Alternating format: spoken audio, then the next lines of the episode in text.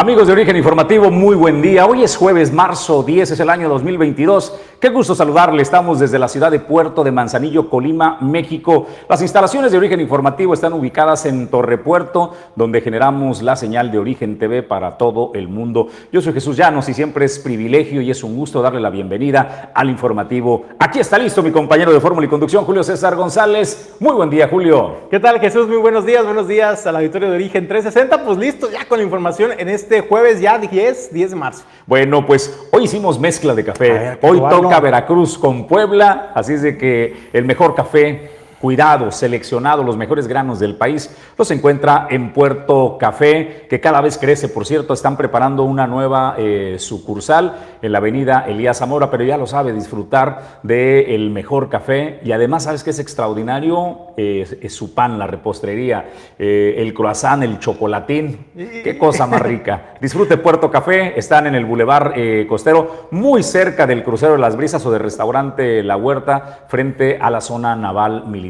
Pues con eso iniciamos el día. Bienvenidos. Está Pedro Ramírez en los controles, Luis Esquiñones en la producción general y nosotros agradecemos a quienes hacen posible que estemos cada mañana saludándole.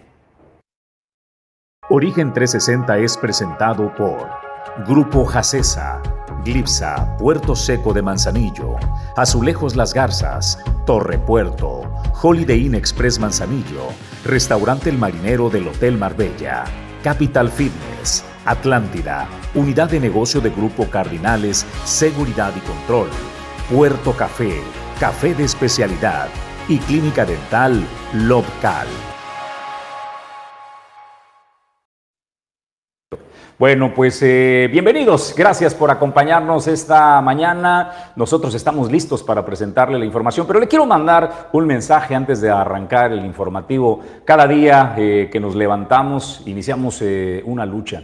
Tú sabrás cuál es el problema que estás enfrentando hoy. Si es un problema de salud, deseamos que tu cuerpo sane. Si es un problema eh, de la mente, porque debemos recordar que con la pandemia hay millones de personas luchando contra su propia mente. La salud mental es importantísima. Atender la salud mental es básica. Como atiendes el cuerpo, tienes que buscar ayuda profesional, eh, psicológica o psiquiátrica. Deseamos también que tu mente sane. Y si el espíritu es el que está enfermo, pues que en lo que creas, ¿no? En Cristo, en Krishna, en Buda, en el mar, en el universo, en lo que tú creas, que ahí encuentres la fortaleza para salir adelante de todo aquello que estás atravesando. Te lo deseamos de todo corazón, que hoy sea un día extraordinario y que encuentres, por supuesto, la solución a cada uno de los problemas desde el corazón, desde la fe. Es un gusto saludarte y nosotros, pues Julio César González, vamos al tema del día de hoy, lo que denuncian las estudiantes de la Universidad de Colima del Instituto Universitario de las Bellas Artes. Debemos recordar que pues estamos a dos días de la conmemoración del 8M, donde las mujeres pues eh, han mantenido esta lucha para eh, salir del mundo violento en que viven, denunciar lo que durante años se callaron y esta vez las alumnas de la Universidad de Colima exponen pues eh, acoso de parte de al menos una veintena de integrantes del Instituto Universitario de Bellas Artes. Julio César González nos parece un tema delicado que debe ser atendido por parte de la máxima autoridad de la Universidad de Colima, el doctor Cristian Torres Ortiz Cermeño, que hasta hoy han guardado silencio ante las denuncias de acosos de estas alumnas, que también hay que decirlo, Julio, hasta ahora han sido denuncias anónimas que han sido presentadas solamente en carteles, en mantas, en leyendas, en pintas, donde hablan pues de esta veintena de acosadores que están en el Instituto Universitario de las Bellas Artes de Colima, Julio. Y bueno, Jesús, pues llama la atención, eh, primera porque efectivamente eh, son denuncias que se han hecho de manera pública en el marco pues de, este, de esta manifestación, de esta conmemoración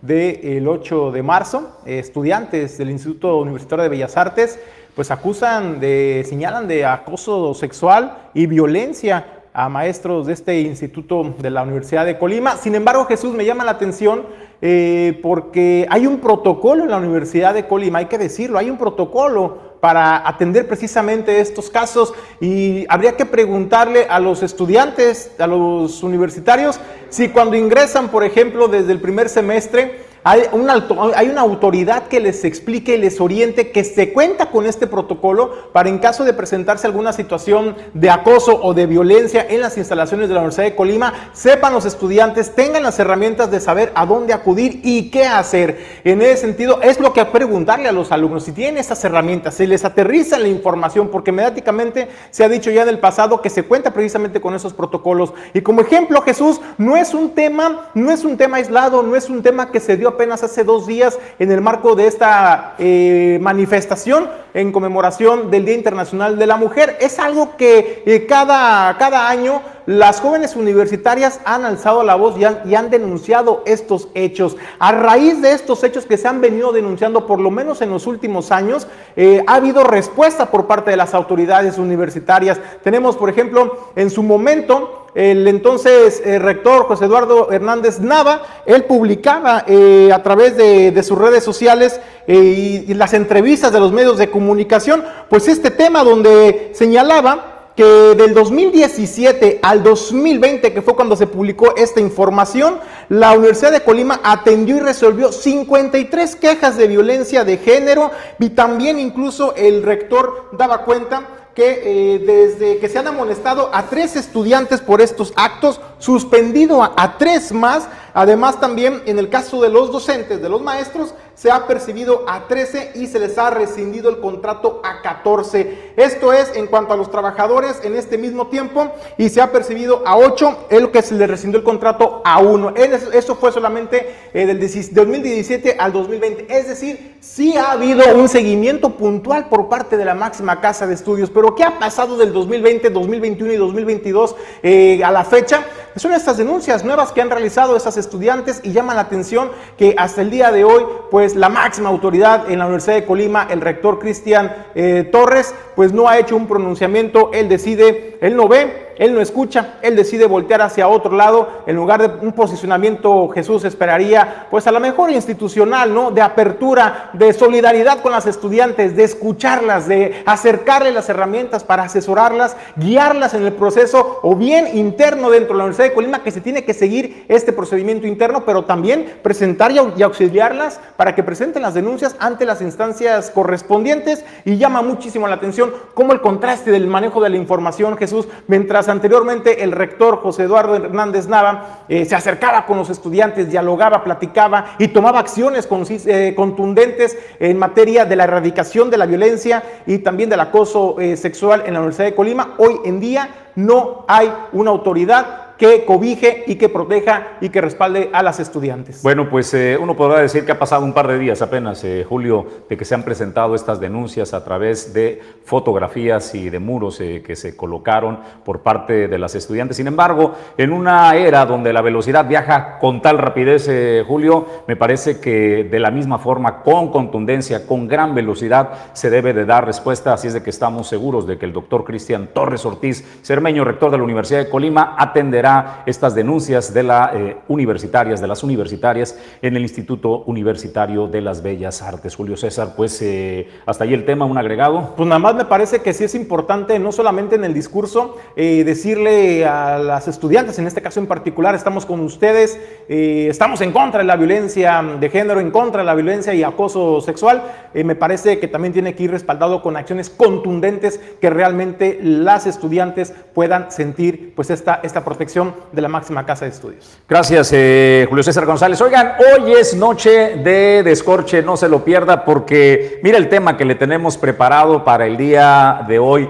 Eh, hablando de la violencia eh, que se da contra las mujeres, que es una realidad, y en la lucha que mantienen Julio César para llegar vivas cada día a casa, a su destino, nos planteamos las narcoseries, los narcocorridos, y en general pues la música de reggaetón de algunos exponentes de la música de reggaetón, abrimos el signo de interrogación, contribuyen a la violencia contra la mujer y en general contra la sociedad. Pues hoy se lo vamos a plantear, es el eh, plato fuerte que tenemos en el descorche de esta noche. Nos vemos a las 8. Aranzazú Figueroa, Julio César González, Esael Cisneros, Don Temo Calleros y un servidor. Lo esperamos a partir de las 8 de la noche de hoy para presentarles el descorche gracias a Sanate el mezcal eh, colimense, colimote, que hace posible también que nosotros le presentemos el descorche la noche de hoy. Así es de que no se lo pierda. Noche de mezcal, Julio César. No promovemos el consumo del alcohol. Si a usted le gusta, pues hágalo de manera responsable.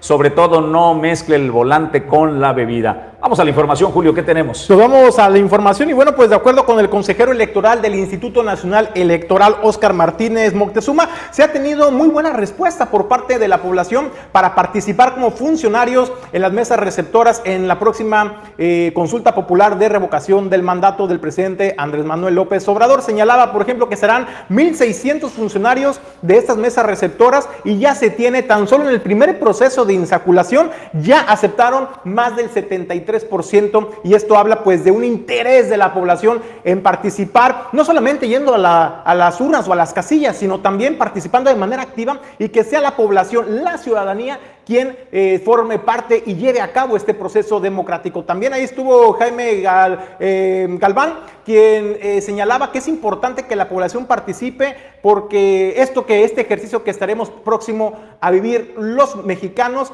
pues es un ejercicio democrático que muy poco se ve en el mundo. Entonces, pues esa es la invitación que hacen las autoridades del Instituto Nacional Electoral y desde luego por resaltar siempre la participación, donde ya se tiene, insisto, el 73%, serán 1.600 eh, personas o funcionarios de mesas receptoras y se, estarán instalando en el estado de Colima poco más de 330 casillas y les vamos a platicar más adelante cómo estarán distribuidas y por qué nada más instaló una tercera parte. Bueno, pues es que nos explicaban los eh, consejeros del Instituto Nacional Electoral que esta reducción en la instalación de casillas en comparación, por ejemplo, a las que se instalan en una jornada ordinaria electoral, esto obedece, desde luego, y usted ya lo sabe, pues al recorte del presupuesto que se le hizo al Instituto Nacional. Esto era lo que comentaban. Es una oportunidad eh, fundamental y es una oportunidad que nunca antes habíamos tenido en nuestro país. Nuestro país ha dado un paso hacia adelante en la democracia, ya que, eh, si bien es cierto, ya aprendimos a, cómo votar, cómo marcar las boletas, el siguiente paso es saber elegir a nuestros gobernantes. Y esta herramienta ciudadana que en este momento se nos otorga, nos da la posibilidad de poder revocar ese mandato que en algún momento la sociedad le ha brindado y la confianza que la sociedad le ha brindado al presidente de la República. Eh, para tal efecto, en, en, en Colima tenemos un padrón nominal de 555.771 ciudadanas y ciudadanos que este próximo 10 de abril podrán ejercer su derecho de revocar la confianza y revocar el mandato del presidente de la República. Es un ejercicio ciudadano que muy pocas democracias en el mundo tienen y debemos aprovechar esta herramienta que es una herramienta muy poderosa para nosotros los ciudadanos y ciudadanas poder ejercer realmente una democracia en nuestro país. Eh, estos, estos colimenses y estos colimenses podrán eh, ejercer su voto en 334 casillas. 334 casillas atendida cada una de estas por cinco funcionarios que también son ciudadanas y ciudadanos como nosotros y dan un total de 1.670 funcionarias y funcionarios. Recordemos que no es la institución la que recibe la opinión acerca de la revocación de mandato, somos las propias y los propios ciudadanos los que recibimos los, los votos en las mesas eh, que están destinadas para tal efecto y somos los ciudadanos y ciudadanas quienes contamos esos votos. Es decir, eh, es una, un proceso totalmente ciudadanizado. Es interesante y es importante poder recalcar esto. Eh, no es una cuestión partidista, no es una cuestión institucional. Si bien es cierto, el instituto se encarga de promover, procurar y llevar a cabo el proceso, pero somos los ciudadanos los encargados de hacerlo.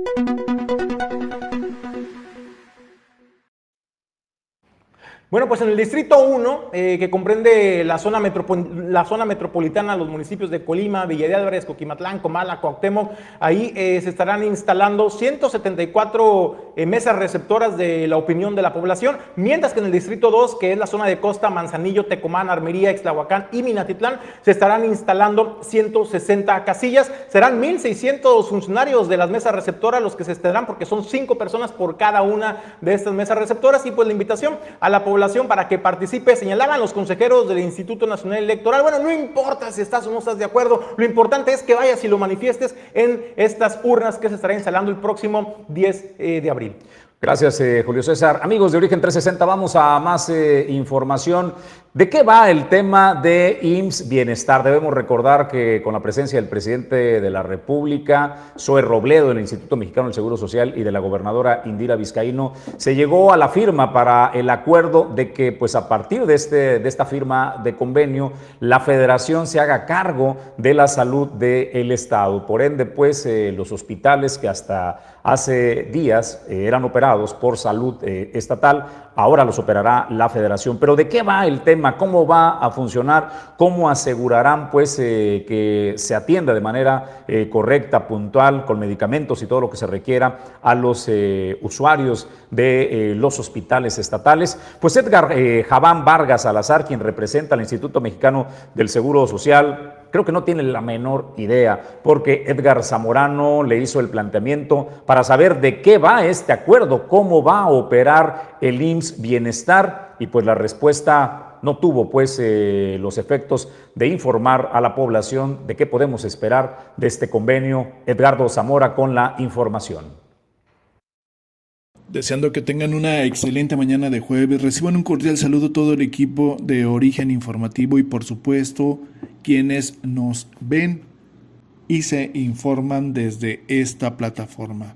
Y pues fíjense que dar a conocer que diversos medios de comunicación intentamos entrevistar al representante del Instituto Mexicano del Seguro Social en Colima, del IMSS, Edgar Yaván Vargas Salazar, eh, de cómo será el programa IMSS Bienestar en la entidad y otros temas como la demolición del antiguo edificio del IMSS en Manzanillo y sobre todo el tema de posibles denuncias de desabasto de medicamentos en la dependencia federal. Sin embargo, solamente pues nos dieron eh, respuestas evasivas a dichos temas que son de interés público. Veamos, veamos el video de cómo nos dio estas respuestas sobre este programa? Pues lo que se dijo en la mañana es lo que se tiene información. ¿En qué servicios y a qué personas se van a atender en el IMSS?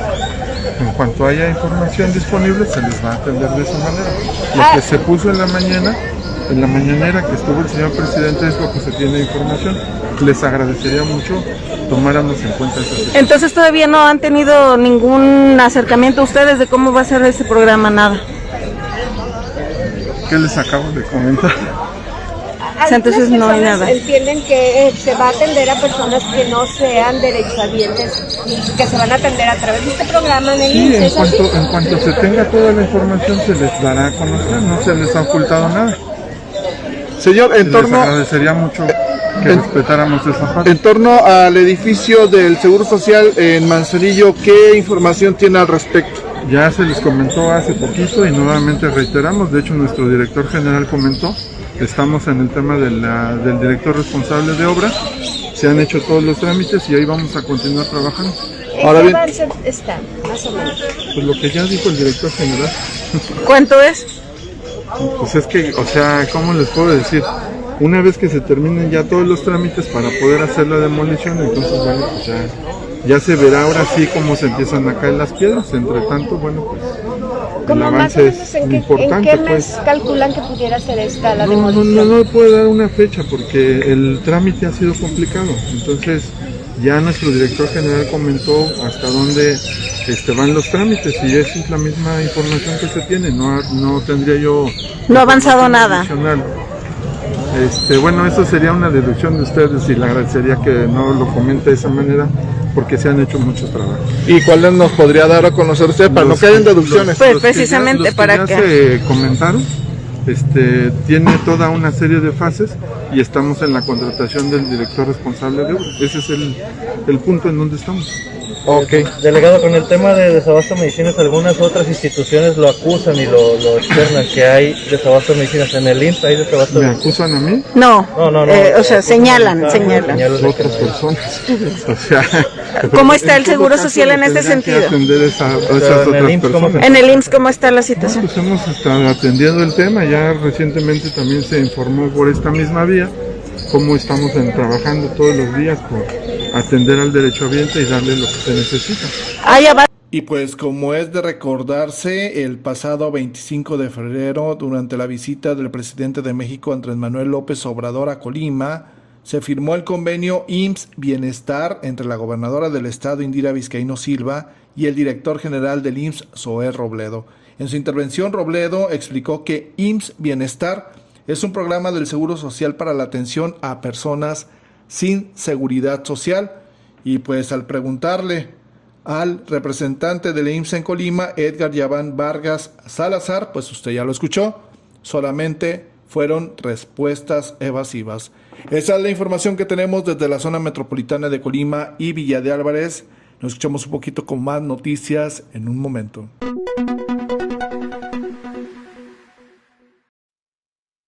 Don Edgar Javán Vargas Salazar, que representa al Instituto Mexicano del Seguro Social, es una revelación para la petatera, don Julio César González, ¿no? Que se lo lleven a torear. Qué buen torero. De todo lo que le preguntaron, capoteó absolutamente todo, no dio respuestas concretas. Don Edgar, ¿cómo va el tema del abasto de medicamentos? Se está trabajando en él. Oye, ¿cómo va a operar? Estamos trabajando en ello. Lo que ya se dijo y no ha dicho absolutamente nada. no sé, honestamente, este, Julio César, si las declaraciones del representante del Instituto Mexicano del Seguro Social nos deban preocupar. Le voy a explicar por qué. A ver, el tema de cómo operan los trabajadores de la salud, ¿qué va a suceder con los trabajadores de la salud?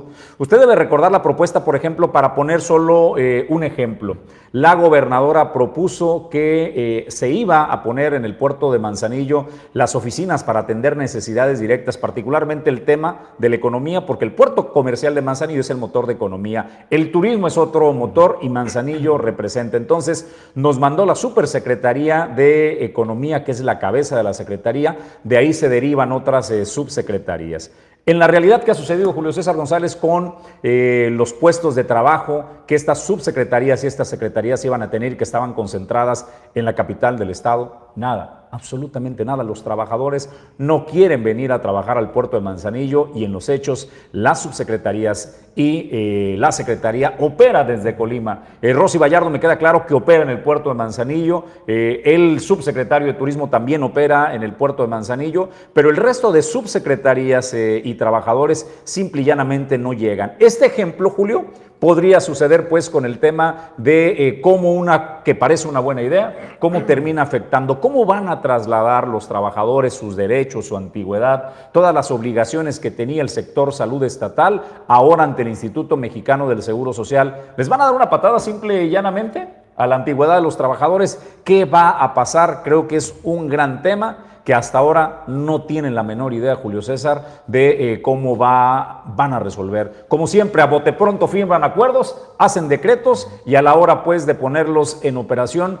se encuentran con un sinfín de problemas para atender, Julio. Y es que a poco no sonaba muy bonito, ¿no, Jesús, cuando hicieron este anuncio eh, en la visita del presidente Andrés Manuel López Obrador de que el gobierno federal anuncia IMSS, INSABI y que ahora el estado de Colima es el tercer estado en que se adhieren a este convenio por la salud a nivel nacional. Suena muy bonito y se llevaron los titulares en varios medios de comunicación. Sin embargo, pues en la práctica resulta muy preocupante que el titular del Instituto Mexicano del Seguro Social, y lo voy a decir con estas letras, no tiene literalmente ni idea de lo que va este convenio de salud que se firmó hace escasas, unas semanas en el estado de Colima, porque el hecho de que no quiera abundar en el tema y que no dé información al respecto, pues eso es lo que está eh, demostrando el señor delegado del Instituto Mexicano del Seguro Social, que no tiene ni idea de qué va este, este convenio IMSS Bienestar. Y eso pues realmente no solamente está preocupando a, a los trabajadores de este Instituto de Salud, sino también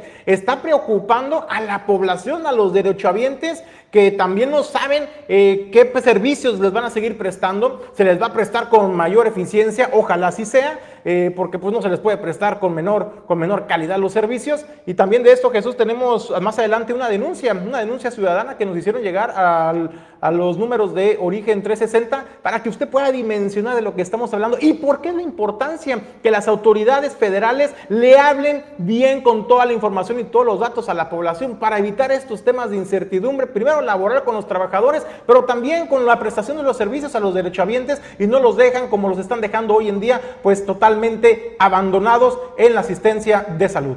Gracias, eh, Julio César. Vamos a más eh, información. Déjeme le hago una recomendación a todos aquellos que requieren desde el puerto comercial de Manzanillo tener conexión eh, con el mundo Glipsa, Puerto Seco de Manzanillo, le ofrece todo lo que usted requiere. Siempre le digo que es importante quiénes te respaldan, a quiénes tienes de clientes para poder dimensionar. Tuni, por ejemplo, de Grupo Mar opera desde Glipsa, Puerto Seco de Manzanillo para enviar pues eh, al interior del país o algunas otras partes del mundo los productos que Grupo Mar tiene. Así es de que si Tuni puede confiar en eh, Glipsa, Puerto Seco de Manzanillo, usted seguramente lo puede hacer. Tienen dos espuelas de ferrocarril, una característica única en el puerto de Manzanillo que le permite pues eh, una competitividad que no tienen otros operadores de logística. Glipsa, Puerto Seco de Manzanillo además puede realizar de manera simultánea hasta 100 operaciones al día de consolidación y desconsolidación de contenedores.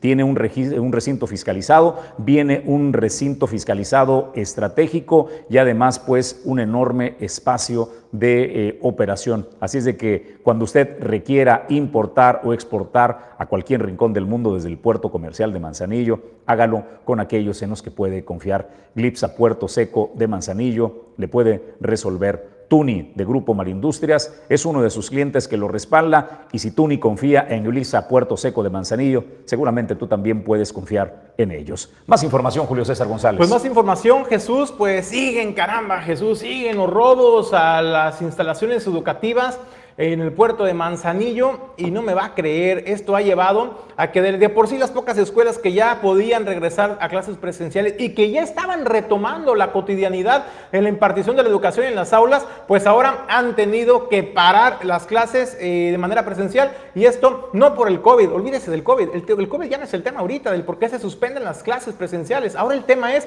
el robo a las instalaciones educativas, las están desmantelando literalmente, les roban tubería, les roban cableado eléctrico, le roban equipamiento de cómputo, le roban proyectores. Luego en las escuelas en el estado de Colima es una situación que se está empezando a dar de manera más marcada. Jesús, hay que recordar que la última cifra que nos daba el secretario de Educación de Gobierno del Estado, Adolfo Núñez García, era de que por lo menos se tenían poquito más de 300 escuelas o planteles educativos que no estaban en condiciones o no estarían en condiciones de regresar a clases presenciales precisamente por el tema del robo a las instalaciones eh, educativas. Hoy en el municipio de Manzanillo, padres de familia y maestros de la escuela primaria Abelardo L. Rodríguez, esto en Santiago, pues dijeron estar hartos de los robos constantes que padecen. Apenas el mes de enero pasado les robaron parte del cableado de, algunos, de algunas eh, aulas. Hoy, en febrero, en marzo, pues otra vez se les volvieron a meter eh, a robar y les robaron literalmente todo el cableado de todos los salones. No hay ventiladores para poder atender a los chamacos. Se han robado computadoras, han asaltado la tiendita de la cooperativa, caramba, han dañado protecciones y puertas y no hay autoridad que les ponga un alto y hoy en día se han visto orillados de común acuerdo autoridades escolares de esta escuela primaria y padres de familia, pues de plano de no llevar a sus hijos a los planteles porque no están dadas las condiciones. Va a escuchar los testimonios que nos hacen algunos eh, maestros de esta escuela primaria en Santiago, donde literalmente a veces tenían que estar eh, reprogramando las clases para en las pocas aulas que tenían electricidad, pues poder turnarlos un día unos alumnos y otro día otros alumnos y de plano mandarlos incluso hasta abajo del arbolito a recibir sus clases. Esto es lo que nos comentan. Que nos volteen a ver porque ya la escuela ya no tiene absolutamente nada. En todos los salones, en todas las áreas de la escuela, no hay luz, no hay cable, ya se lo robaron todo, absolutamente todo. No entendemos qué más, pues ya, nada más falta que se lleven los barrotes para que ya la escuela esté totalmente sin nada. Todo se ha robado. Pues la mitad está, este, la mitad del grupo viene unos días y la otra mitad viene otros días. Entonces los del los que fuimos, fuimos afectados en el primer robo fuimos tercero y primero. Entonces andábamos en los desayunadores, debajo de los árboles, en la biblioteca. Pero pues ahora sí mantener a toda la escuela así, pues no, no se va a poder. Como decían las compañeras y las padres de familia, no es la primera vez que roban, ya en otra ocasión habían robado todos los equipos electrónicos, bocinas, computadoras, proyectores, una vez, otra vez, rompen las protecciones, las puertas, forzan todo lo que pueden. La tiendita escolar. La tiendita escolar varias veces ha sido robada. La tubería ya no la robaron. Desafortunadamente no contamos con recursos para solucionar todo. todo lo que se tiene que solucionar. De por sí que en los salones hay pocos ventiladores que funcionan. Y en la mañana, como sea, podemos aguantar y los niños pueden aguantar. Pero después del recreo es insoportable el calor dentro de los salones y no está dentro de nuestras posibilidades solucionarlo porque somos una escuela que no tenemos recursos económicos, ni por parte de la sociedad de padres, ni por parte de establecimiento escolar, de nada. Entonces esperamos ese apoyo de las autoridades correspondientes, ya sean estatales, locales o educativas.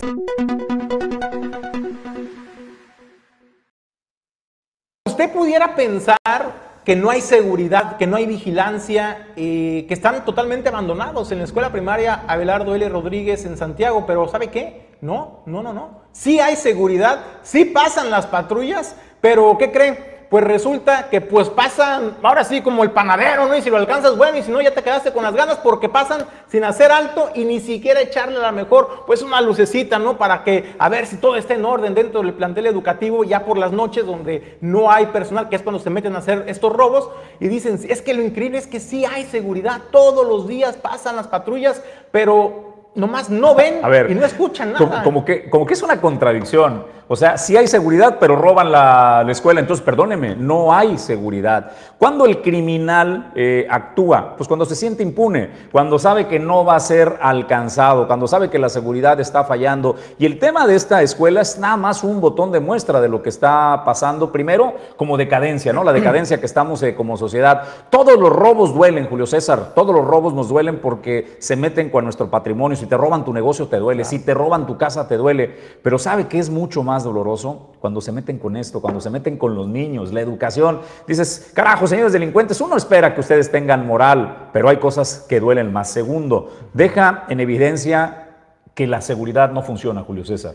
O sea, algo, algo no están haciendo bien como para que los ladrones se pasen como Pedro por su casa y sigan robando las escuelas. No es un tema de un momento, ¿eh? no ha parado. Y el otro tema es que la autoridad de, gobierno del Estado, la autoridad de, de la Secretaría de Educación Pública, eh, no ha logrado resolver este tema, Julio César, para que los niños regresen a clases. Si ya sufrieron el hurto, si ya dañaron la institución, pues es la obligación del gobierno del Estado y de la Secretaría de Educación de poner en orden a la brevedad posible estas escuelas para que estén operando, Julio. Pero, por ejemplo, Jesús, esta incapacidad, porque es una incapacidad, no se dan abasto eh, de atender todos estos robos del cableado, de los daños de las ventanas, de las puertas, eh, de las cercas perimetrales de las escuelas, es porque, por ejemplo, en este plantel en particular, en enero pasado, sufrieron el robo del cableado eléctrico de algunas escuelas, de algunos salones. Sin embargo, al mes de marzo no había atendido la autoridad educativa ni a través del INCOIFED, que es este Instituto para la Infraestructura Educativa en el estado de Colima, no han sido capaces de atender. Es decir, los robos se dan a un ritmo más acelerado de la capacidad de respuesta de las autoridades y hoy en día, así como en esta escuela, hay muchas planteles, Jesús, en el municipio de Manzanillo que están padeciendo exactamente pues del mismo, del mismo eh, malestar. El llamado primero a las autoridades educativas pues para que pongan manos a la obra, traten de rehabilitar lo antes posible eh, pues los daños a la infraestructura educativa y pues también a las autoridades de seguridad pública, pues que se coordinen mejor, porque si bien hay rondines, a lo mejor la estrategia no está funcionando, hay que bajarse de la camioneta, a lo mejor echar una luzada con la lámpara para al menos que se vea la presencia. Y también pues el llamado a los, a los vecinos de este plantel educativo, porque así lo hacían los padres de familia, el llamado a los vecinos que cuando vean algo extraño, algo raro, una persona en, las inmediaciones del plantel educativo a una hora donde evidentemente no tienen nada que hacer, pues por favor hagan la denuncia correspondiente a las autoridades. Bueno, pues eh, que atiendan el tema, eh, Julio César González. Y hablando del tema de moralidad y de ejemplo, eh, cuando yo digo que la sociedad se descompuso, Julio, y que es necesario restablecer el tejido desde casa, desde casa, esto es importante. Le quiero poner el ejemplo de esta madre de familia de un aficionado del Querétaro que eh, pues fue la autoridad, eh, los ministerios, la, la policía ministerial a catear la casa de la señora, porque eh, su hijo eh, es probable participante de los actos de violencia que se presentaron en el estadio, donde hubo eh, decenas de heridos y se hablaban también de pérdidas de vidas humanas, Julio César, cosa que todavía no está clara. Pero bueno, se presentaron los ministeriales a buscar al joven. La mamá dijo, pues mi hijo no se encuentra. Le sugirieron, señora, pues cuando su hijo llegue, es probable participante de estos actos de violencia que usted vio. Por favor, pues háblenos, denúncielo. ¿Y qué cree que hizo la madre de familia? Imagina el dolor que tiene que haber pasado y el proceso, pero cuando hablamos de moralizar y de que si queremos transformar el país, la transformación inicia desde uno, desde la casa, con el ejemplo de esta madre que entregó a su hijo Julio César González a las autoridades para que sea juzgado si es que cometió un delito. Y este es el, el ejemplo que le queremos poner para que entendamos la obligación que tenemos desde uno para poder reactivar y moralizar a este país. Mi casa, este, él no estaba en mi casa, pues me dijeron que ahí los policías me dijeron que pues lo más opcional es que si él se él se, este, se comunicaba conmigo, pues que lo pues que lo entregara para bien de pues de él y bien de nosotros. Entonces, este, pues él llegó hace rato, yo platiqué con él. Entonces yo le dije, ¿sabes qué? Le digo, este, las cosas están así y así. Vámonos, te voy a llevar a la fiscalía. No me dijo nada, lo aceptó todo, me dijo que sí. Y aquí estamos, aquí estoy yo. Pues ahora sí que, que cada persona que, que tenga mucho, que tenga datos que sirvan aquí para la fiscalía, para, pues para nuestros hijos, o hijos propios de las personas a lo mejor que están aquí, pues que se acercaran a, pues como lo hice yo. Me está rompiendo el corazón, estoy deshecha, pero no hay de otra. No hay de otra, aquí estoy y estoy con él.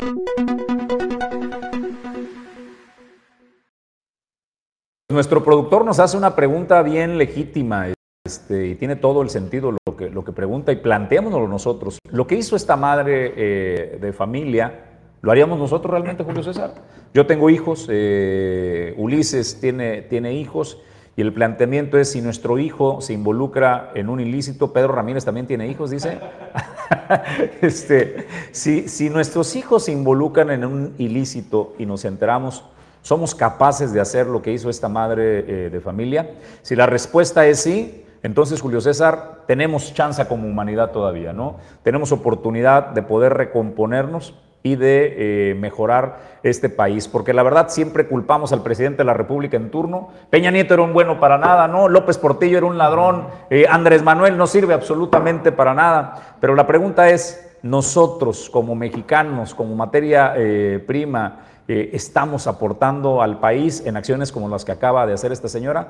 Insisto, si usted se pregunta si es capaz de hacerlo y si responde que sí, muchas felicidades. Tenemos todavía entonces eh, camino por recorrer, pero tenemos esperanza, Julio César. Yo ayer hacía precisamente ese, ese planteamiento, Jesús, de el presidente de la República no está equivocado cuando dice que hay que moralizar al país. Ayer lo decíamos aquí, que tiene toda la razón el presidente, pero pues también cuando se lleva al extremo, y me parece Jesús que hay que decir, lo repito, como lo dije ayer, eh, pues pareciera que no quieren moralizar al país, pareciera que lo quieren adoctrinar. Eso es la diferencia entre moralizar sí. y adoctrinar. Entonces, me parece que sí tiene razón el presidente, pero me parece que también el planteamiento o la ejecución de esta moralización del país, me parece que eh, no la están aplicando del todo correcto, hablo- pero sí hablo yo de la responsabilidad de la población, de la ciudadanía, de asumir lo que nos corresponde a nosotros. Y ya lo hemos dicho nosotros, lo dijimos hace, en dos, hace dos discursos, platicábamos de qué hacer como sociedad para abonar a mejorar la convivencia social, a atender estos problemas, por ejemplo, del robo del vecino, de la tiendita de la esquina, del robo a la escuela que se encuentra en nuestra colonia. ¿Qué hacer como sociedad para sumarnos y ayudar a las autoridades a generar un mejor ambiente de convivencia social y de seguridad? Y esto es un claro ejemplo de eh, lo que eh, podemos hacer como sociedad, hacer responsable y asumir pues las consecuencias de nuestros actos. Para cerrar el tema nada más, eh, Julio, cuando yo hablo de asumir cada quien las consecuencias de los actos y podernos moralizar, yo no hablo de la doctrina del presidente en turno, porque sabes, se va a ir Andrés Manuel López Obrador, va a llegar otro, y seguramente a ese que llegue, sea hombre o mujer, también lo vamos a culpar del fracaso eh, como país, mientras que desde el interior nosotros como mexicanos, como personas, no logramos resolver y eh, aceptar nuestras responsabilidades, porque la cosa más fácil del mundo es culpar a la gobernadora en turno, al alcaldesa o presidente municipal en turno o al presidente o presidenta que llegue en turno, Julio. De eso es de lo que hablo, más allá de la doctrina, que sí, por supuesto, desde, eh, pues ahora sí que de la tribuna de las mañaneras y desde eh, la intención del partido del Movimiento Regeneración Nacional pretenden hacer una doctrina, estoy de acuerdo, pero vamos más allá, asumamos la responsabilidad que nos corresponde a cada uno como individuo. Hasta ahí el tema, Julio César, antes de ir a la pausa, le quiero decir que sucedió ayer en el Boulevard Costero Miguel de la Madrid un incidente que dejó sin energía eléctrica a eh, varias zonas del Boulevard eh, Costero, más o menos, para que nos entendamos, desde Soriana hasta Las Brisas causó afectaciones. Capital Fitness, uno de los centros de eh, entrenamiento y de salud y bienestar, tuvo afectación. Emitió este comunicado el día de ayer diciendo que derivado de la falla eléctrica cerca de las instalaciones de Plaza Punto Bahía y con el fin de prevenir algún desafortunado incidente, lo que resta del día de ayer se había cerrado las puertas. ¿Cuál es la noticia? Bueno, que ya quedó resuelto desde pues tempranito Capital Fitness está funcionando y le quiero decir que aquellos que se están preparando para la Semana Santa, que faltan ya poquitos días para la Semana Santa, bueno, pues eh, se pongan en forma, pues para que luzcan espectaculares, ¿no? Este, en traje de baño, que es el reto, o eh, simplemente por salud y bienestar. Capital Fitness es una opción extraordinaria, entrenadores capacitados, equipo de primera. Mire la vista que tiene ahí para estar frente a la caminadora, para que llegue hoy y se concentre solo en el hoy, que es lo que tenemos. Concéntrese en hacer bien las cosas del día de hoy, cuide su bienestar, cuide su físico, atienda su salud y eh, el lugar ideal para hacerlo es Capital Fitness, está en Punto Bahía y después del sobresalto del día de ayer ya están eh, atendiéndolo, por supuesto, desde muy temprano para que vaya a hacer ejercicio. Julio César González, ¿cuándo regresas al gym? Oye, qué envidia, así como no, va a, va a dar gusto levantarse temprano, madrugar, para que te alcance el amanecer ahí en la caminadora. O el atardecer. Oye, y cargarte de energía, ¿no? Qué por supuesto. Inicia bien el día, hágalo en Capital Fitness, que está listo para atenderle. Pausa brevísima y regresamos. Está lista la doctora Karina Ruán, porque hoy es jueves de salud bucal. No se pierde el tema después del corte comercial.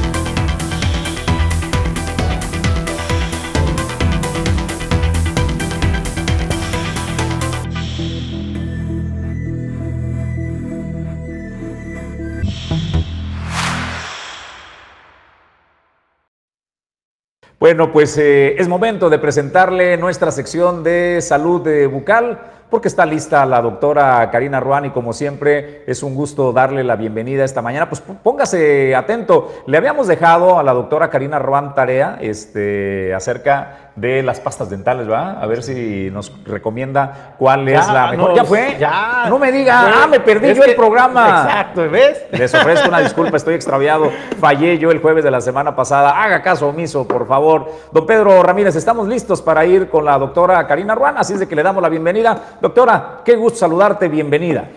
Buenos días, gracias. Aquí como cada jueves de salud dental, dando información este, valiosa para todos nuestros eh, nuestro seguidores y el auditorio.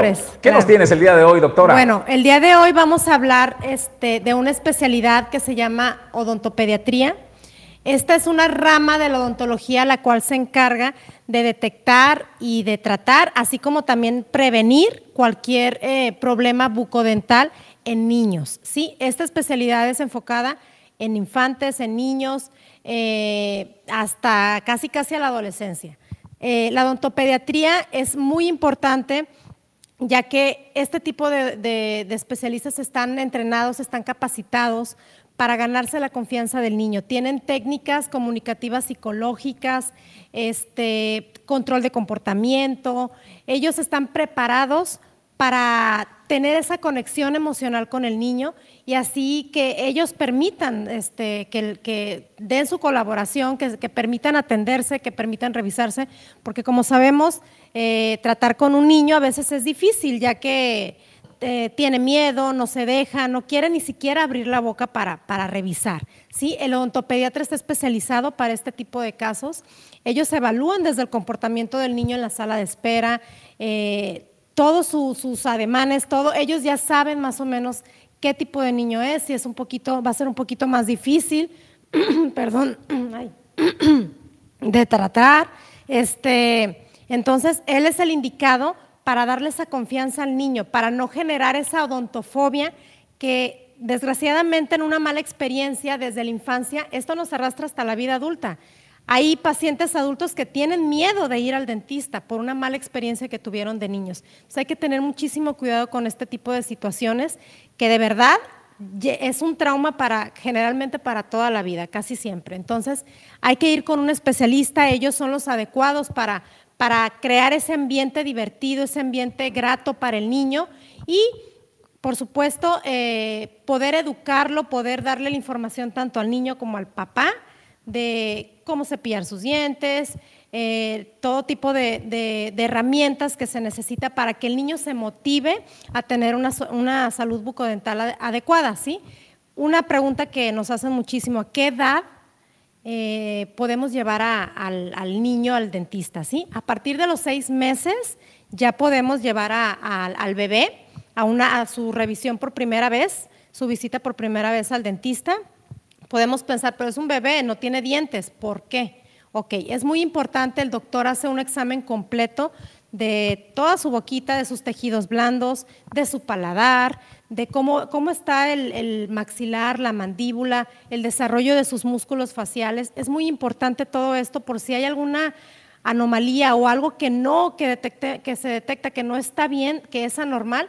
Aquí se puede tratar de manera oportuna para evitar que se sigue desarrollando este problema que a veces no nos damos cuenta porque pues, no duele, no, el niño no, no, no, no le duele, no nada, y poder evitar que en un futuro sea un problema más, más grave, que sea más difícil de tratar y, esas cosas. Entonces, también se les da a los padres, se les guía de cómo eh, cuidar sus tejidos blandos, sus encías al niño.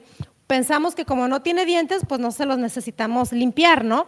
Pero sí, Generalmente en un bebé se tiene que agarrar una gasita y hay que limpiar todo alrededor de la encía, tanto del maxilar como de la mandíbula.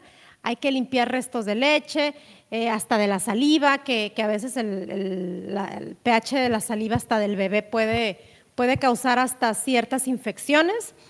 Eh, hay un tipo de, problema que se le llama algodoncillo, que es cuando los niños en los bordes eh, de las encías se les pone como un tipo, una capita blanquecina, como tipo algodón, por así llamarlo, por eso se le llama algodoncillo. Entonces, todo esto son infecciones, a veces por honguitos.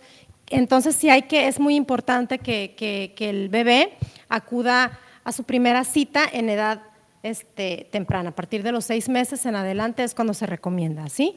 ¿Qué tratamientos lleva a cabo un odontopediatra en un niño? Ok, se lleva a cabo el tratamiento de aplicación de selladores. Generalmente eh, en las molitas tenemos fisuras, tenemos las ranuritas que se ven como muy marcadas, los surcos. Ahí es donde prolifera más fácil la, caries, entonces se sella con un tipo de material que nos permite prevenir lo mayor posible eh, la aparición de caries en los niños. Y esa es una protección para ellos, para que disminuir lo, más que podamos que, aparezca este tipo de situación que es la caries. Entonces, ese es un tipo de tratamiento que realiza el odontopediatra. Otro es la aplicación de flúor. El flúor protege el esmalte, lo refuerza para también evitar que, nos aparezca en algún momento las caries. Eh, también lleva a cabo algún traumatismo eh, dental que haya tenido el niño, algún golpe, alguna caída. Como sabemos, los niños pues son muy hiperactivos, se caen de repente, entonces hay veces que se fracturan el diente de leche o también se les sale completamente, entonces el, especialista es el indicado para ver qué se hace en esos casos, hasta a veces se hace el reimplantado del diente, ¿sí?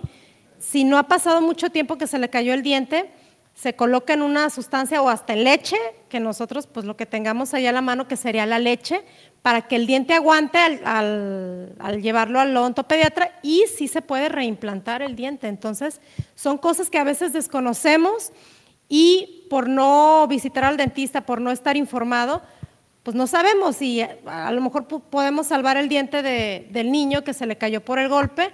Entonces sí es, importante que, el paciente, que los padres sean conscientes que no porque sean dientes de leche o porque no tiene dientes, no es importante eh, llevar al niño con un especialista, ¿sí? Hay veces que pensamos o estamos convencidos los papás que como son dientes de leche se nos van a caer y ya se solucionó el problema. No, hay ciertas, eh, ciertos problemas que sí nos arrastran hasta la vida adulta, hasta los dientes permanentes, hasta los dientes adultos. Entonces, eh, una de uno de los problemas son las, en la enfermedad de las encías. Hay niños que sí tienen sus encías muy inflamadas, tienen gingivitis y esto sí nos arrastra con los dientes permanentes. Sí sigue el problema, aunque los dientes de, leche, se, eh, se, caigan. Igual con el desarrollo de sus huesos, eh, también eso, si no este, lo corregimos de manera temprana, esto también va a ocasionar un problema más severo cuando, cuando erupcionen los dientes permanentes. Otro tratamiento que se hace son los aparatos ortopédicos. A veces el niño, uno, le vemos los dientes de leche, todos parejitos, todos juntitos, sin ningún espacio entre los dientes y pensamos, ah, qué bonitos dientes tiene este niño. Pero no. Cuando están todos los dientes juntitos, bonitos, ese niño va, va, a tener problemas cuando le quieran salir los dientes permanentes. ¿Por qué? Porque no va a tener espacio. El tamaño del diente de leche es mucho menor, es más chiquito que un diente permanente. Y cuando no hay espacios entre esos dientes de leche, no, hay, no va a haber espacio para que el diente permanente erupcione de manera correcta. Entonces, aquí hay aparatos como mantenedores de espacio o cuando necesitamos también eh, lograr más espacio, abrimos un poquito más eh, el paladar, eh, la mandíbula, con ciertos aparatos que nos ayudan al niño que está en crecimiento. Ojo, este tipo de aparatos únicamente es en niños. ¿Por qué? Porque están en crecimiento y todavía sus huesitos están blanditos y se puede lograr todavía este tipo de, de, tratamiento que queremos llegar. Entonces, sí es muy importante que, acudan al dentista, el, odontopediatra nos va a brindar el mejor tratamiento que, necesite el niño, eh, le va a dar la confianza y le va a dar esos hábitos que el niño va a seguir para toda su vida. Desde, desde la infancia tenemos que, que reforzar esos hábitos dentales, esa limpieza, que eso nos va, vamos a cargar con ellos toda nuestra vida. Entonces sí, se recomienda que acudan con un especialista, el cual le va a brindar el mejor tratamiento que necesite tu niño. Pues Julio César González tiene una duda. Oye, doctora, la verdad es que yo creo que derribaste uno de los mitos más grandes que hay, yo creo que en la medicina, eh, en, los, en los pediatras, eh, odontología de pediatría, eh, porque, por ejemplo, nadie sabía que desde los seis meses ya podías llevarlo a consulta para ir detectando esos posibles errores o a lo mejor desperfectos que le pudieran generar en un problema de salud mayor al pequeño. Y también pues el llamado a los padres de familia, porque como ya lo explicó la doctora Karina Ruan, eh, pues este algodoncillo que se le forma en las encías al menor, pues hay que tener la técnica adecuada para poder limpiarlos y no lastimarlos y generar un efecto contrario. Entonces es importante que acuda con los expertos, con los amigos de Local. ¿Dónde también, te podemos encontrar? También, perdone, también este, el odontopediatra revisa y ve casos de niños especiales, por ejemplo, con síndrome de Down, niños autistas. El, odontopediatra tiene la capacitación de hasta llevar a un tratamiento bajo sedación o bajo anestesia general junto con, con el equipo de anestesiólogo, enfermeros. Él es el capacitado, él tiene el, permiso de hacer este tipo de, de, tratamientos en pacientes, pues como sabemos, especiales, síndrome de Down, eh, parálisis cerebral. E incluso también se hace la, la sedación eh, en niños que realmente no se dejan atender por cualquier motivo, también es otra opción que el odontopediatra da en este tipo de pacientes. Pues, eh, interesantísimo todo lo que nos Oye, y que, y que, luego los padres de familia muchas veces se frustran, ¿no? Porque no encuentran un especialista que les pueda brindar esta atención especializada y de calidad a sus pequeños. Entonces, pues ya saben, eh, vaya con los amigos del Opcal, ahí lo podrán atender, tienen toda la tecnología eh, y todo el instrumental adecuado y necesario para poder brindar una atención de calidad. ¿Dónde te podemos encontrar, doctora? Estamos ubicados en Manzanillo Centro en la calle Emiliano Zapata, número 43, ahí nos pueden encontrar. Y estamos en Facebook como Clínica Dental Opcal, ahí también pueden ver nuestras instalaciones y todo, cualquier duda, también ahí la podemos resolver. Gracias a la doctora Karina Ruan en estos jueves de salud bucal. Gracias. Muy buen día, doctora. Gracias, Vamos nosotros eh, a más información. En Villa de Álvarez dice, al menos dice la regidora Karina Heredia, que es el único municipio que sanciona, que castiga el acoso callejero. Edgardo Zamora con este reporte. Edgardo, te saludamos y escuchamos de nueva cuenta. Con el gusto de saludar a todo el equipo de Origen Informativo, vamos con la información. Dar a conocer que eh, pues Villa de Álvarez es el único municipio en el estado de Colima que sanciona a quienes cometan acoso callejero. Es decir, quien realice este delito en dicho municipio tendrá 36 horas de arresto, una multa económica hasta de 2.550 pesos o cumpliendo 36 horas de trabajo comunitario.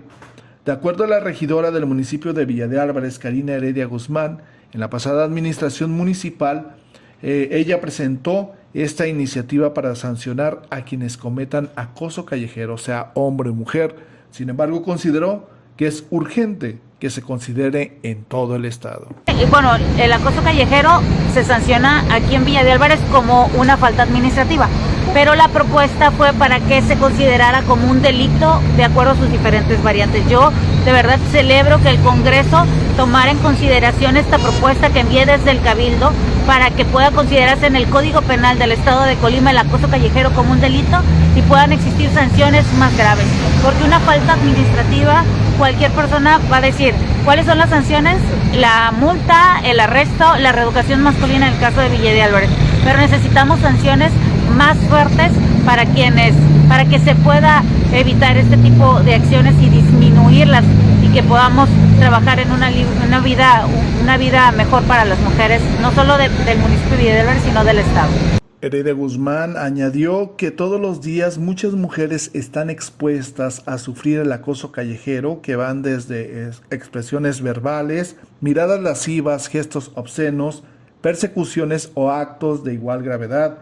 De esta manera mencionó que las denuncias se pueden hacer vía la línea Mujer 075 y si el delito está sucediendo en ese momento, marcar al teléfono 312 314 5193. Así que la información, nos escuchamos un poquito más tarde con más noticias.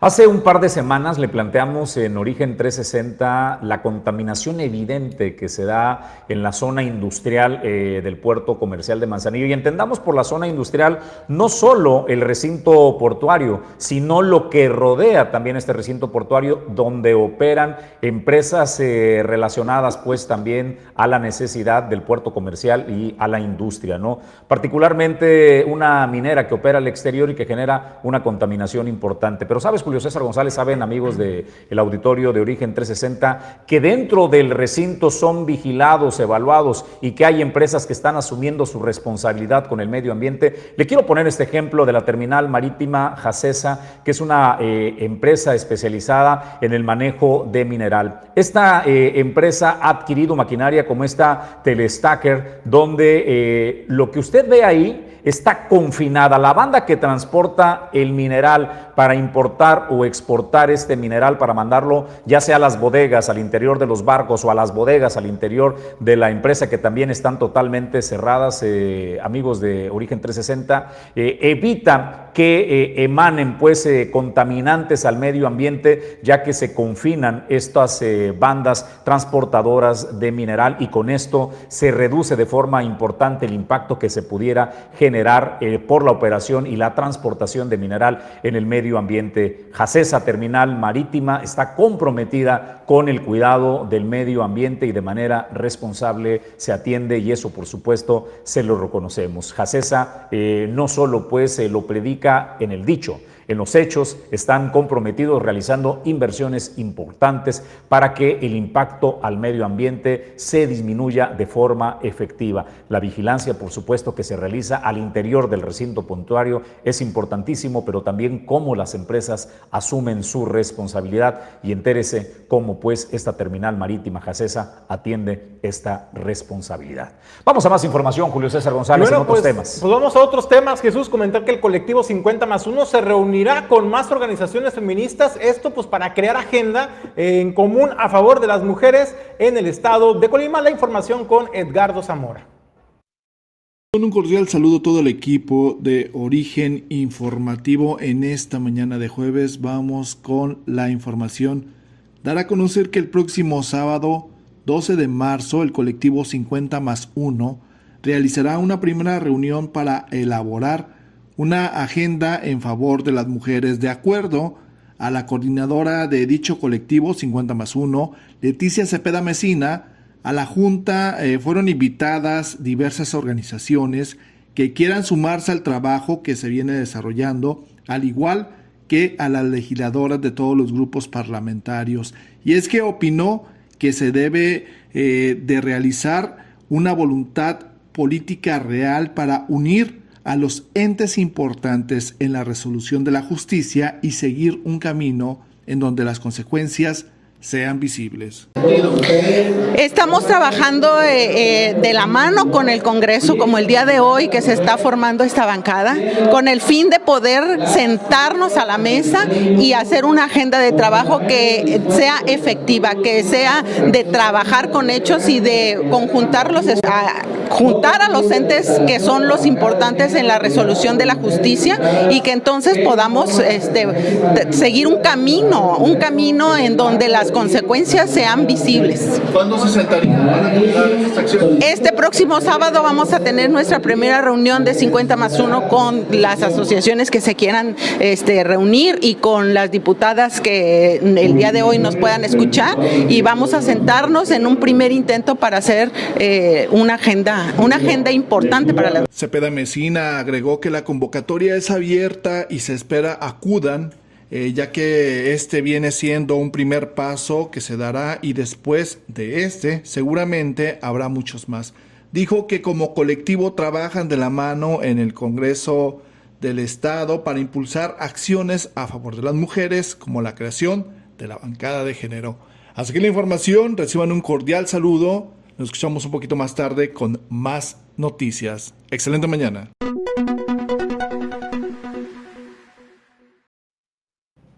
Bueno, Jesús, en más información nos hacen llegar este reporte a los números de teléfono de origen 360. Se trata de la señora Marta López. Ella denunció eh, pues negligencia y omisión por parte del personal del Instituto Mexicano del Seguro Social. Y es que, déjeme le cuento, ella acudió en el mes de febrero, a principios del mes de febrero, a sacar una cita para realizarse una mastografía. Este análisis clínico, estos, esos exámenes tan necesarios eh, y que se ha fomentado a través de las, de las diferentes instancias de salud en nuestro país y en nuestro estado de Colima, eh, pues para detectar a tiempo cualquier malestar que pudiera poner en riesgo la salud de las personas, particularmente de las mujeres. En ese sentido, bueno, pues le dieron la cita, no me va a creer, hasta después de un mes le dieron la cita a la señora Marta López, pero pues ahí no termina el calvario de la señora Marta López que nos denunciaba, sino que una vez que llegó al Instituto Mexicano del Seguro Social a la hora y día señalado en su cita, pues se dio cuenta de que no la habían programado. Al hablar con, los con el personal encargado, eh, pues le señalaron que en ese día no se tenía citas para realizarse ese tipo de estudios y que tenía que regresar otra vez a realizar otra cita para que le pudieran practicar en sus estudios. Esto, esto sucedió en esta semana. Regresó al Instituto Mexicano del Seguro Social ubicado en el Valle de las Garcias, en el barrio 1, y ahí que creen, pues le dieron cita, pero pues hasta dentro de otro mes, señores. ¿Cómo ve? Esto es lo que nos platica este calvario, lo que están pasando los derechohabientes del Instituto Mexicano del Seguro Social.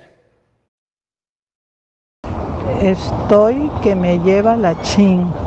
Si fijaron que les mandé la foto, pues ahorita nada de atenderme. Tuve que ir a módulo de atención y quejas y preguntar. Y no había nadie que me atendiera ahí en donde voy a la mastografía. Hasta que hablaron por teléfono, después de insistir la, asistente de, de quejas, le contestaron. Y ya fui, ah no, que no hay, que no, Hoy no, que me dieron mala cita, ahorita voy al Seguro del Valle a que me den otra cita. Estoy que me lleva la chin doble vez, tres veces, que no se ponga alguien por encima. Y fui ahorita que dieron la hoja y le dije a la que no me recibió, de, no lo que se iban a morir, pero casi me faltó. Deja que vaya el solalzazo que está haciendo, esperar el camión y regresarme. Pero a ver cuándo me la dan. Son una bola de tarados burócratas inútiles. Y no es la única, gente esperando, muchísima gente esperando. Y el que está ahí en Rayos X, nomás me dio, me recogió la hoja y ahorita la atienden. Pues qué, no me atendieron y hay mucha gente esperando también.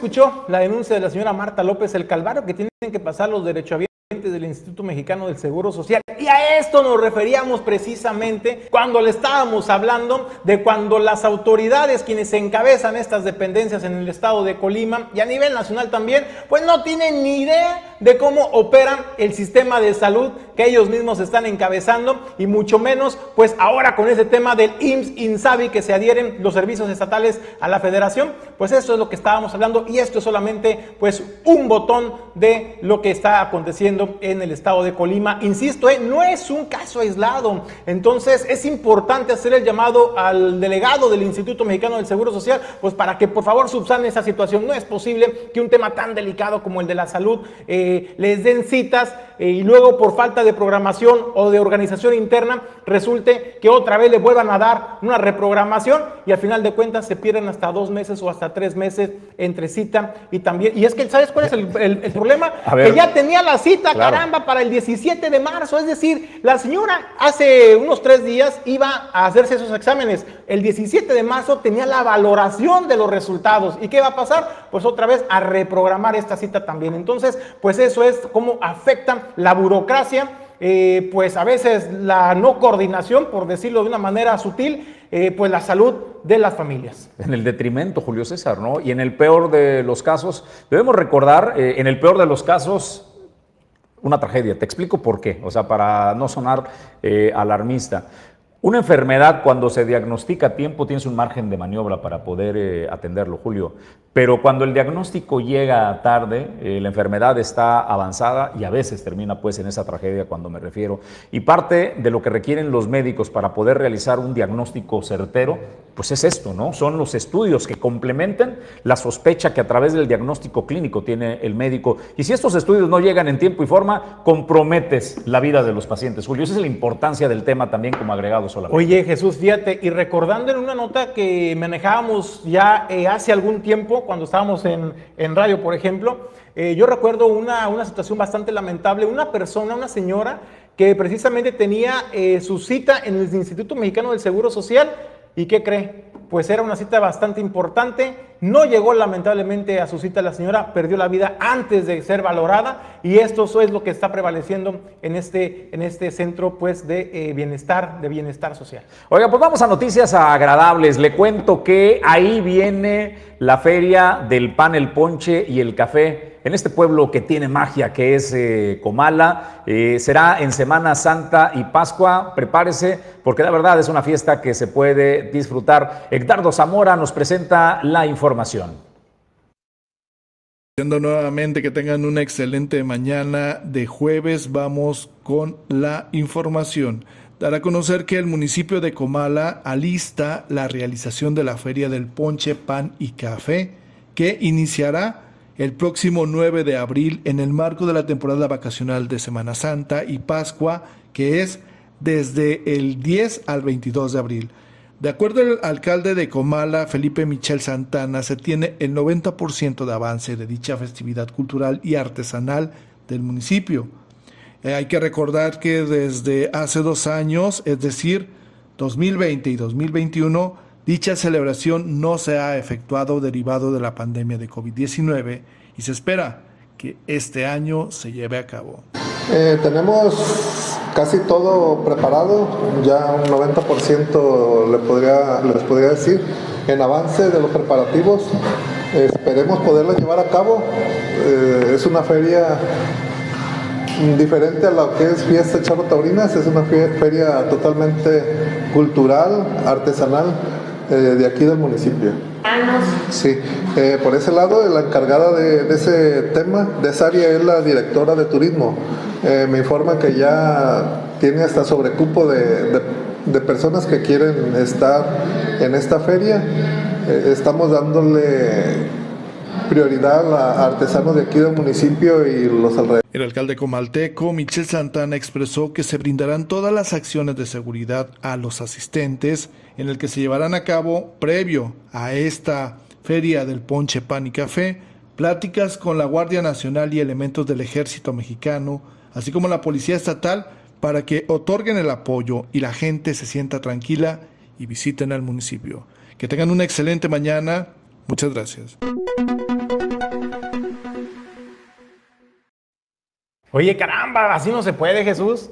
O sea, por más que uno quiere empezar con la vida saludable, tenemos que el, que el, día de la Candelaria, que los tamales, que la tole, ahora está pues esta celebración icónica en el estado de Colima, de, en el municipio de Comala.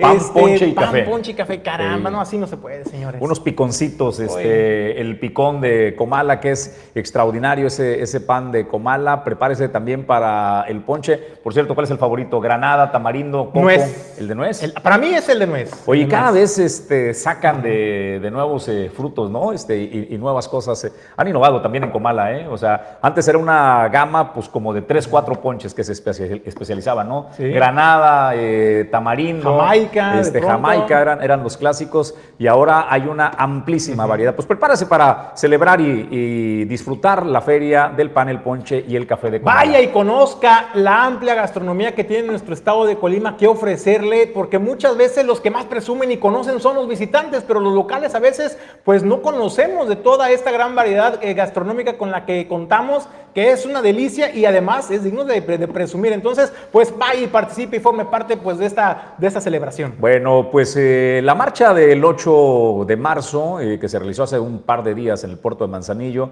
las mujeres dejaron consignas escritas de demandas, de denuncias y en el puerto de Manzanillo, Julio César, la autoridad municipal ha decidido eliminar estas eh, consignas? Pues fue el día de ayer por la mañana, Jesús, eh, pues de manera pronta y expedita, eh, pues algo que a lo mejor no se ve mucho, ¿no? En atención a las denuncias ciudadanas en las colonias y barrios, pero pues sí, en este caso sí se dieron la tarea de pintar otra vez y borrar, pues estos vestigios que fue la marcha de la marcha por el Día Internacional de la Mujer. No estoy seguro, Jesús, no sé si el auditorio nos pueda orientar, pero me parece que en esa barda fue cuando se puso la leyenda Manzanillo eh, Violador feminicida, y ¿no? feminicida. Violador y feminicida, no estoy muy seguro, eh, pero pues bueno, ahí está. Eh, pues ya, ya se están eh, pintando estas, estas pintas. Eliminando las consignas que Así se es. Ya- pusieron en esta marcha. Ya no hay vestigios de esta marcha. Bueno, pues vamos a otros temas y a más información. Julio César, ¿con qué vamos ya? Pues momento de los de- deportes. de los deportes Bueno. con Quetzal Nafarrate y pues vamos a ver qué nos tiene preparado porque hay bastante información. Oigan, aprovechamos y nosotros eh, nos despedimos y los dejamos ya con la información de deportes a cargo de Quetzal Nafarrate. Don Julio César González, muchas gracias. Pues un gusto, Jesús, como siempre. Mañana a 7.30 de la mañana los esperamos aquí con más información. Pedro Ramírez en los controles eh, y en la coproducción. Muchísimas gracias, Ulises Quiñones en producción general. Yo soy Jesús Llanos. No nos vamos todavía. Vamos a los deportes y con eso finalizamos el informativo de Origen 360. Deportes 360. El deporte desde todos los ángulos.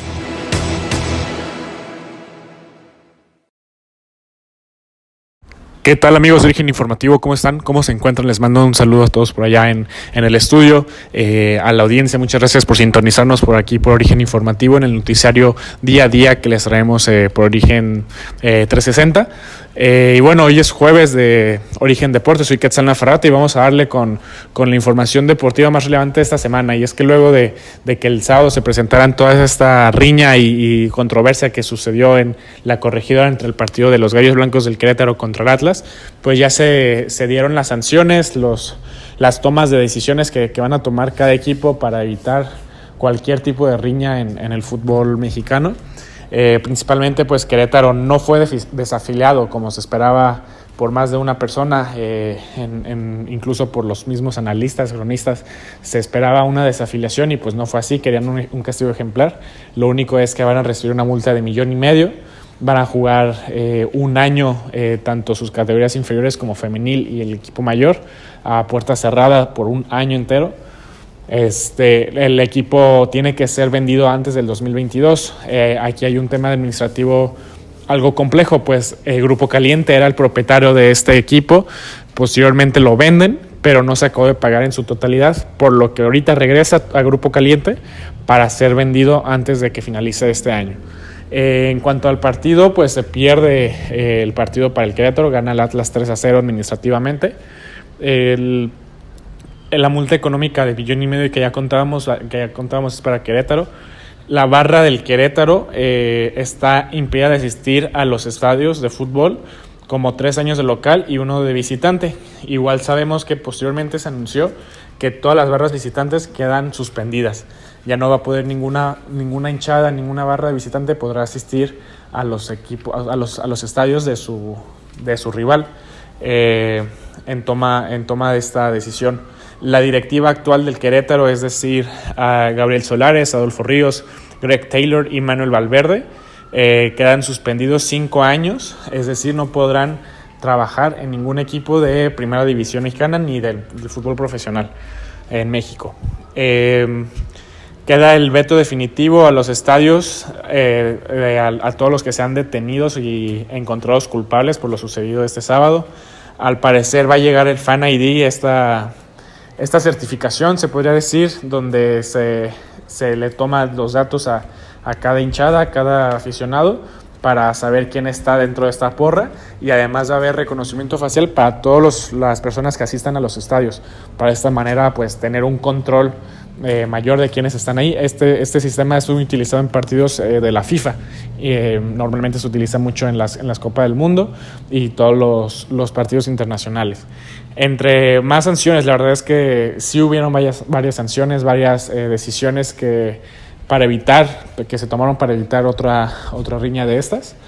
Pero bueno, eh, a mucha gente no le pareció lo prudente eh, que, el Querétaro siguiera en primera división. Se esperaba una suspensión definitiva del equipo. Se esperaba también una eliminación de, de todas las barras, de todas las barras, tanto locales como instantes, porque sabemos que este grupo eh, de aficionados normalmente siempre son los que protagonizan las riñas en cualquier estadio cuando, cuando se dan estas. Eh, por otro lado, eh, Chivas y América juegan este sábado ya el, clásico nacional. Eh, por todo esto que ha sucedido en la última semana del fútbol mexicano, pues bueno, Chivas y América lanzan un, un comunicado donde se, se, pide que vayan al estadio, los que van a ir al estadio, con playera blanca, ¿no? En un llamado a paz. Sin embargo, no es obligatorio, pues pueden ir con sus playeras de, de sus respectivos equipos. además, Chivas, quienes siempre ha sido un un equipo que propone eh, la paz y que, y que incluso antes de que Jorge Vergara falleciera eh, proponían eliminar por completo todas las barras, pues bueno, Chivas toma la iniciativa y quiere ser el parteaguas y anunció que todas las barras van a todas las barras de su equipo, vaya, eh, van a desaparecer en local. Entonces la zona que, normalmente se le asignaba a la, a la, hinchada para este grupo de animación se va a otorgar a niños de la Fundación Jorge Vergara y del Teletón. Eh, de ahí pasamos a una noticia pues triste. Eh, Tomás, el jefe Boy, ha fallecido el día de ayer eh, por causa de una tromboembolia pulmonar. El jefe ingresó a, emergencias este martes apenas y, perdió la, vida. Había ingresado, perdón, desde el domingo y pierde la vida este martes a los 70 años de edad. Tomás Boy, bueno, lo recordaremos por, por su particular personaje que se creó eh, desde la dirección técnica. Era un director técnico que daba todo en la, en la cancha, era sumamente eh, efusivo con sus, festejas, con sus festejos, con sus enojos, eh, y bueno, dirigió a, equipos importantes. El fútbol le quedó de ver un, un, título porque normalmente sus equipos jugaban de manera agradable, siempre agarraba, agarraba equipos de media tabla hacia abajo y terminaba eh, haciéndolos lucir cuando se tocó, le tocó la oportunidad de dirigir a dos grandes, que fue Cruz Azul y Chivas, pues lastimosamente para él no, no funcionó como, como lo hubiera deseado. eh, le quedaron a deber un poco los jugadores también, pero bueno, Tomás Boy, además de ser director técnico, también es recordado por ser el, el, capitán de la selección mexicana en el Mundial del 86, ese Mundial del 86 donde estuvo plagado de, pues, de grandes estrellas, entre ellas Hugo Sánchez. Eh, fue este Mundial del 86 que va a recalcar que es el único Mundial donde México ha llegado al quinto partido. Entonces, pues descanse en paz el, el jefe Boy, un, un, gran personaje, un gran jugador y un gran DT en el fútbol mexicano que se recordará con, con mucho gusto. Eh, pasamos al, al, al, a la Fórmula 1 y es que el Checo Pérez, eh, esta noticia es para, para Julio César González, que le gusta, que nos gustaba ahí eh, pelotear con, con, noticias de chisme deportivo, la farándula deportiva. Pues bueno, el Checo Pérez en una entrevista le preguntan sobre el, el sueldo que va a ganar Max Verstappen, como lo informamos hace poco en, en Origen 360, en Origen Deportes, eh, Max Verstappen recibió un incremento de, de, su, de su sueldo, que ahorita va a ganar 50 millones de dólares hasta 2028. A, a Sergio Pérez se le pregunta qué, qué, parece sobre, qué le parece esta, este anuncio y contesta, ¿en serio va a ganar esto? me parece muy bien ahora que se moche, ¿no? Entonces, por ahí queda la, anécdota, eh, lo chusco. Eh, sabemos que han hecho de a poco un equipo y, y bueno, eh, ya que comience la, la temporada, ojalá que, que, que se vea ese, ese, grupo y esa amistad que puedan formar para, para que vengan los éxitos tanto para el mexicano como para el holandés y pues no se diga para la carrocería. Eh, con esto finalizamos lo que fue Origen Deportes este jueves. Les mando un saludo a todos y que tengan excelente fin de semana. Nos vemos.